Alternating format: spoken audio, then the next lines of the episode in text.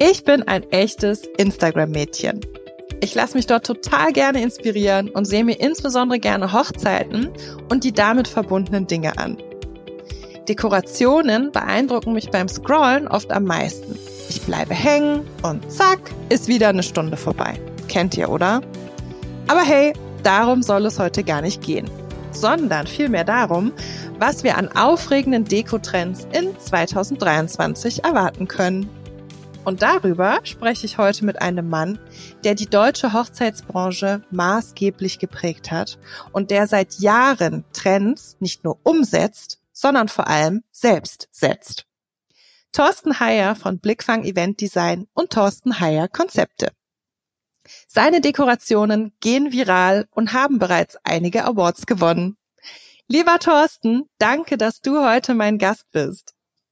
Ja, vielen Dank, dass ich äh, dein Gast sein darf. Auf jeden Fall. Freut mich. Möchtest du dich vielleicht selber noch mal kurz vorstellen? Oh, gerne stelle ich mich vor. Ich bin Thorsten Heyer, bin der kreative Kopf vom Blickfang Event Design. Blickfang Event Design habe ich gegründet vor 19 Jahren, also schon volljährig mein Baby. Und wir äh, kümmern uns tagtäglich um die Ausstattung und Inszenierung von Hochzeiten. Wow, 19 Jahre. Wahnsinn. Also da hast du ja schon so, so viel erlebt, aber wir versuchen das mal ein bisschen zu ordnen hier beim Podcast. wir springen aber direkt rein in unser spannendes Thema. Meine erste Frage an dich ist, welche Trends werden wir denn 2023 sehen? Was kommt? Was geht? Erzähl mir mehr. Das ist ja immer die beliebteste Frage und die meistgestellte Frage, die ich äh, erhalte.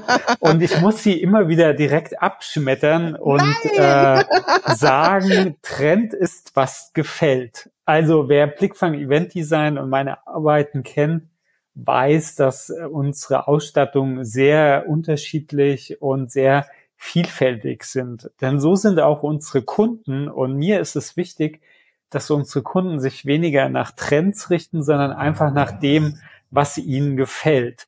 Und ähm, klar gibt es äh, Farben, die aktuell angesagt sind oder auch bestimmte Stilrichtungen oder Möbel.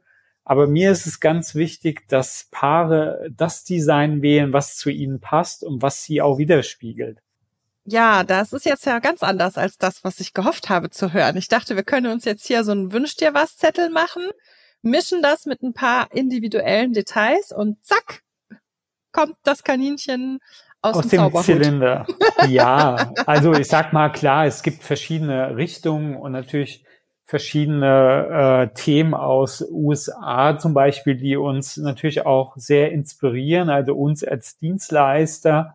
Und natürlich wir auch versuchen, dadurch auch wieder neue Bilder in Deutschland zu erzeugen aktuell ist es ja so, dass es ja so, sage ich mal, sehr elegant geworden ist, sehr naturfarben, also Leinentischdecke, Rosen im Plasch mit schönen Holzstühlen, die vielleicht Weißgewicht sind, auch nicht mehr so schwer, vielleicht wieder mit antiken Silber.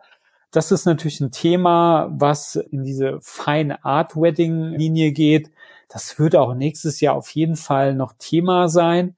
Aber ich habe auch das Gefühl, dass es wieder ein bisschen moderner wird, dass es auch Paare gibt, die kräftige Farben lieben ne, und vielleicht eher es bisschen aufgeräumter mögen. Lange Tafeln mit Drahtstühlen, vielleicht in Schwarz oder in Weiß, geometrische Formen. Also es gibt wirklich verschiedene Richtungen, wo die Reise hingehen kann. Mhm. Also ja, also wie gesagt, es ist sehr unterschiedlich. Mhm. Und gerade, du hast gerade schon aufgegriffen, dass man in den USA natürlich Dinge oftmals sieht, die uns in Deutschland dann auch inspirieren. Man sagt so oft, dass so ein, ich nenne es jetzt trotzdem nochmal wieder Trend, so zwei Jahre vorher in den USA ungefähr, bevor es zu uns kommt. Stimmt das? Das kann man auf jeden Fall sagen. Und man muss auch noch neben der USA, finde ich, Südamerika erwähnen, Australien. Ne? Also da, mhm. da sind äh, Länder, die mega coole, inspirierende Sachen, also zumindest für mich machen. Ne? Also mhm. ich folge da einigen Dienstleistern, wie gesagt, aus diesen Ländern und die gestalten da wirklich sehr individuelle, zauberhafte Konzepte. Und ja, es dauert immer ein bisschen länger. Aber warum dauert es denn so lange? Eigentlich nur, weil sich die meisten nicht trauen, was zu machen, was es noch nicht gab. Ne? Mhm. Und es, da gibt es immer nur die ersten wenigen, die den ersten Schritt ins kalte Wasser tun. Ne? Also das sind dann die Brautpaare, die man überzeugt bekommt. Und wenn man das dann natürlich dann mal bei Insta sieht, so, so einen neuen Style, äh, dann trauen sich natürlich immer mehr auch diesen Schritt ins kalte Wasser zu gehen. Aber ja, meistens ist es äh, mit sehr viel Überzeugung verbunden, was zu gestalten, was noch kein anderer hatte. Ja, weil man natürlich auch nicht sehen kann. Ne? Also was nachzubauen ist natürlich, ja, ist jetzt nicht das, nicht die große Kunst, einen Kunden davon zu überzeugen, etwas zu machen, was man schon mal sehen kann. Aber äh, ich, ich stelle es mir ganz schwierig vor, wenn du in der Konzeption bist und wirklich was ganz Neues machst, weil da muss der Kunde sich ja komplett vorstellen können wie das am Ende aussieht. Ne? Ja, ja, und es gibt ja auch kein zweites Mal. Ne? Also wenn ja. du jetzt, sag ich mal, ein Haus baust und dir gefällt die Proportion von einem Raum nicht, kannst ja grundsätzlich die Mauer wieder rausreißen und diesen Raum erweitern. Aber wir können nicht nochmal heiraten. Und ähm, glaube, das ist dann natürlich auch ein gewisser Druck und eine Erwartungshaltung an sich selbst. Also jetzt aus der Sicht des Brautpaares gesehen, und da ist es natürlich auch so, dass viele dann lieber auf Nummer sicher gehen und dann vielleicht mhm. ein Konzept wählen, was sie schon mal gesehen haben, ja, um halt nicht die Gefahr einzugehen, dass es an dem Tag ganz anders aussieht, als vielleicht der Dienstleister es ihnen versprochen hat. Was sagst du denn zu den Pantone-Farben des Jahres? Es ist ja so ein lila Ton, glaube ich, ne? Magst du den und denkst du, dass wir viele Hochzeiten so dekoriert sehen werden? Hm, mag ich lila? ja, also ich sag mal, lila waren meine Anfänge. Ne? Also ich glaube, es war so 2006, 2008, also wobei es nicht ganz meine Anfänge waren. Ich glaube, da habe ich fast jede Hochzeit in lila dekoriert. Ganz verrückt ist, wenn man da noch ein Kiwi-Grün dazu packt.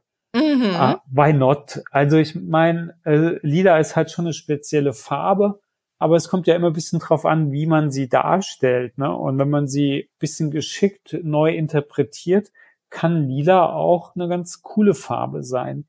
Ich persönlich finde, dass Pantone äh, die Farben nicht so eine große Rolle in der Hochzeitswelt spielen. Mhm. Also wenn Pantone die Farbe des Jahres rausbringt, glaube ich weniger, dass die Hochzeitsbranche sich danach richtet. Äh, das geht dann mehr in den Interieurbereich, wo man dann natürlich viele Produkte sehen, sieht, Home-Accessoires, die dann in die Richtung gehen. Aber jetzt, dass äh, man sagt, Pantone-Farbe des Jahres ist auf jeder Hochzeit äh, wieder zu erkennen, glaube ich weniger. Ich finde es auch ganz witzig, weil wenn die Pantone-Farbe des Jahres rauskommt, gibt es oft sogenannte Style-Shoots, also quasi so Shootings, inszenierte Hochzeiten in Anführungsstrichen, wo Hochzeitsdienstleister gemeinsam Kreatives umsetzen zur Inspiration. Da gibt es dann immer einiges zu sehen in diesen Farben, aber tatsächlich habe ich auch immer das Gefühl, umgesetzt wird eigentlich wenig. Also, ne? Ja, es ist halt, ich meine, jedes Jahr kommt eine neue Farbe raus. So schnell verändert sich ja äh, natürlich die Branche nicht. Ne? Und ja. äh, ich glaube, das hängt damit auch zusammen, dass die Hochzeitsbranche eher ein bisschen länger braucht und Pantone halt einfach schnell ist. Ne? Und mhm. ähm, von daher glaube ich, äh, gibt's da wenige, äh, wenige Schnittstellen. Ja, und es ist letztendlich ja auch gut, dass äh, die Brautpaare das so individuell für sich machen, wie es ihnen dann gefällt, also welche Farbe zu ihnen auch wirklich passt. Ja, muss ja auch zum Raum passen. Ne? Also ja. stell dir vor, Du hast jetzt ein sehr elegantes Schloss mit äh, barocken Boden und machst da so eine lila Farbbombe rein. Ne? Also ist jetzt schon, sage ich mal, nicht ganz so einfach. Also funktioniert, mhm. aber da brauchen wir auch schon ein bisschen Geschick und Kreativität. Und äh, von daher ist es wichtig, wie du sagst, jedes Farb- und Stilkonzept muss zum Gastgeber, zum Brautpaar passen, aber natürlich auch zu den Räumlichkeiten. Ja, absolut. Und du hast mir da gerade eine super Vorlage geliefert. Wir hast du mich gerade über ein Schloss gesprochen. Das ist ja oft was, wo wir einfach in einem höherpreisigen Budget liegen. Ich wollte hier unbedingt mal von dir wissen, so der Master of Decoration, wenn man denn ein Hochzeitspaar ist mit einem bisschen schmaleren Budget, was jetzt schöne Deko angeht. Hast du einen Tipp oder einen Rat, worin kann man denn investieren, um trotzdem einen tollen Effekt zu erzielen? Also ich glaube, wichtig ist vielleicht, wenn man natürlich ein schmales Budget hat, sich schon mit der Location-Wahl ein bisschen ausgiebiger zu beschäftigen. Also dass man dann vielleicht eine Location wählt, die vielleicht außergewöhnlich ist, ne? die so einen besonderen Charakter hat, dass man gar keine Deko erwartet. Also Beispiel, ich habe auch in einem Schloss geheiratet, aber das war ein ganz altes, zerfallenes Schloss, wo der Stuck mhm. von der Decke runterfiel.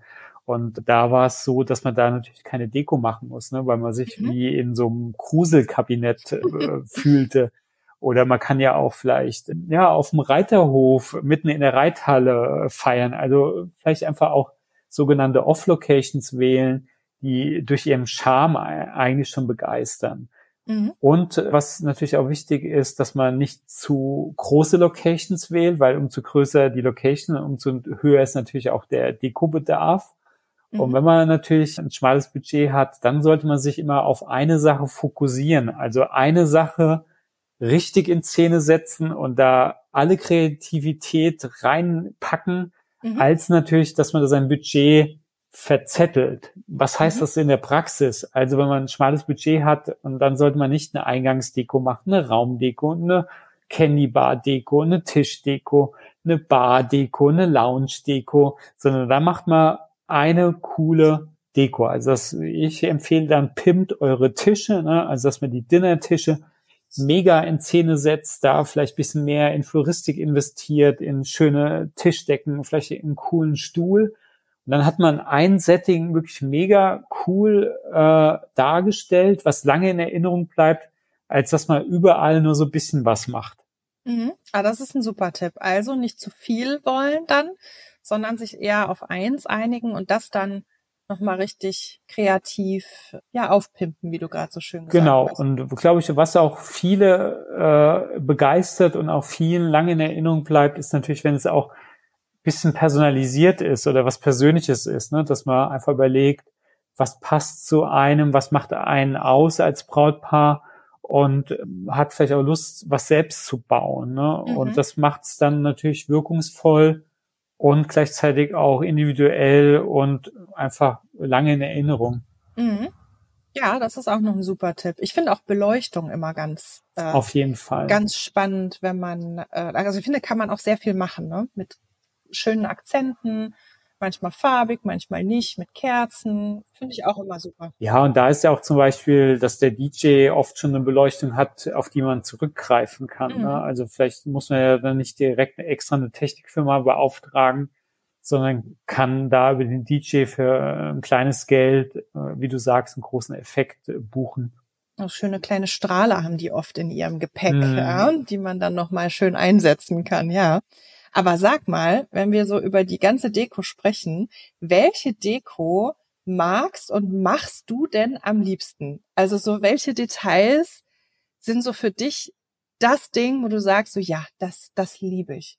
Das ist eine schwierige Frage. Ich glaube, ich liebe alles, was neu ist. Also das ist, glaube ich, auch, warum wir so lange in der Branche Vorreiter sind, weil wir immer wieder Bilder erzeugen, die neu sind weil es mich einfach reizt, immer wieder neue Konzepte umzusetzen.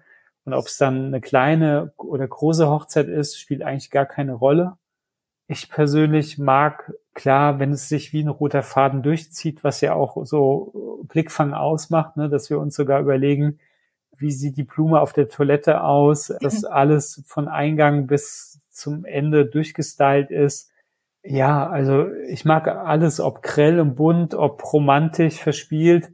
Ich mag sehr diesen Greenery-Look. Also wenn wir in der Location große Flächen begrünen, sei es Deckenabhängungen mit Grün machen oder große freistehende Wände.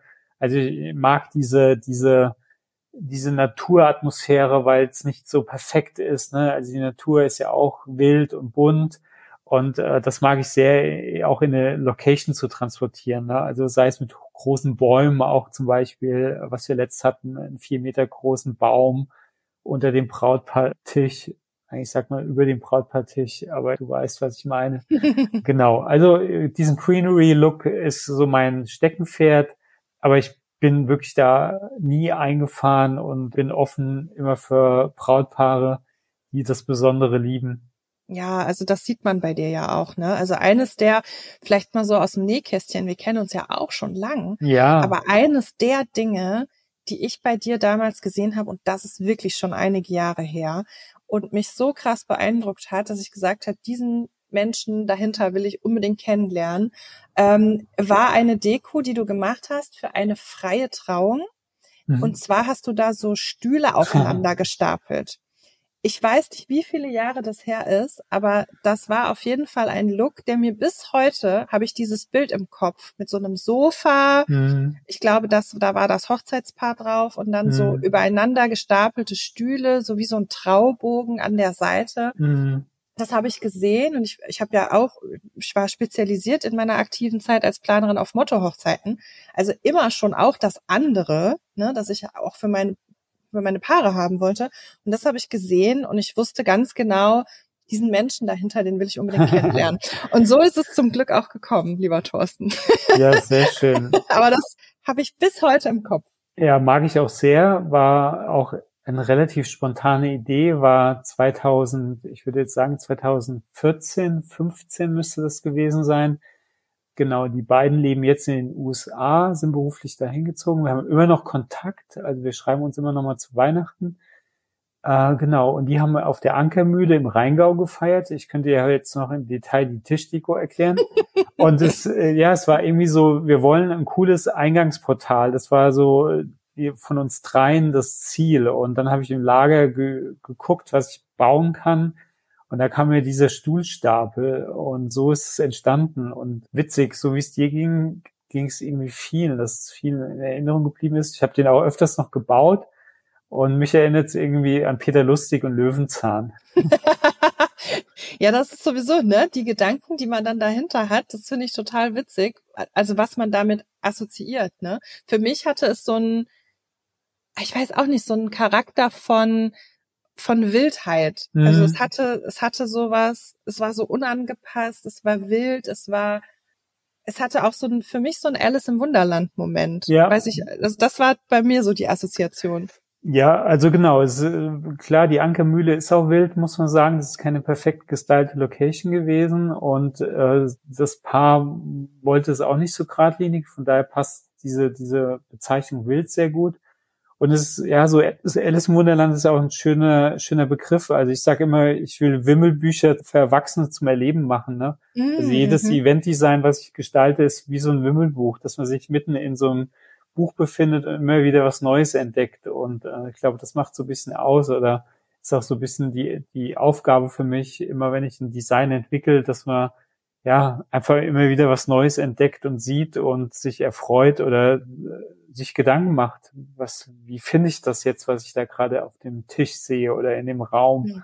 Und ähm, von daher hat, geht dieser Stuhlstapel so ein bisschen in diese Richtung. Ne? Also jeder erwartet vielleicht einen Rosenbogen mit schönen Röschen dran und großen Taftschleifen und dann sind da so alte urige Holzstühle übereinander gestapelt, an denen Moos und Fahnen wächst. Ja? Und ähm, das macht es, glaube ich, so ein bisschen spannend und für die Leute auch so, ja, so eine Aufgabe nachzudenken, wie finde ich das jetzt?